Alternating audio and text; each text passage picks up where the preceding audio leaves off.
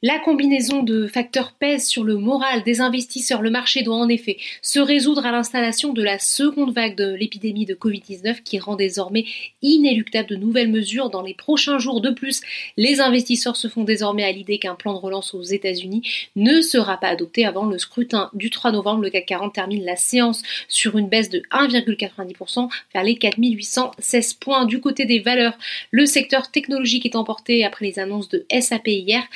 Spécialiste de logiciels professionnels, a en effet abaissé ses prévisions annuelles en raison de la crise sanitaire. Le groupe allemand connaît aujourd'hui sa pire séance boursière depuis 1996. Cette chute historique emporte toute la tech européenne. Capgemini baisse de 6,29%, Worldline de plus de 5%, Atos de 3,22%. À noter la forte baisse de Total, poids lourd du CAC 40, moins 3,65%, pénalisé par la chute des cours du brut. L'aggravation du contexte sanitaire pèse en effet sur la demande contre la tendance Peugeot gagne 0,42%.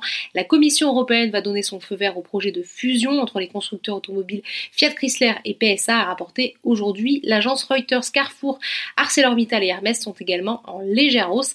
À noter qu'après avoir bénéficié des résultats encourageants du vaccin contre le Covid-19 développé par AstraZeneca, Sanofi a finalement basculé dans le rouge, moins 0,14%. A contrario, sur le SBF 120, la hausse a tenu pour le secteur de la santé avec Albioma qui gagne un peu plus de 1%, Biomérieux 0,79%.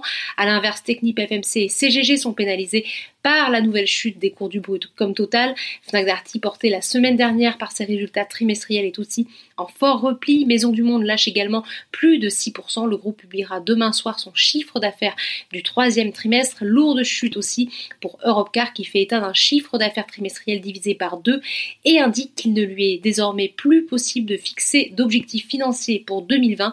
Le titre perd plus de 7%. Enfin, on termine par les marchés américains où l'accélération du nombre de d'infection au Covid-19 pousse à des reconfinements localisés. À cela, l'absence d'accord sur un plan de relance fait lourdement chuter les trois indices. Voilà, c'est tout pour ce soir.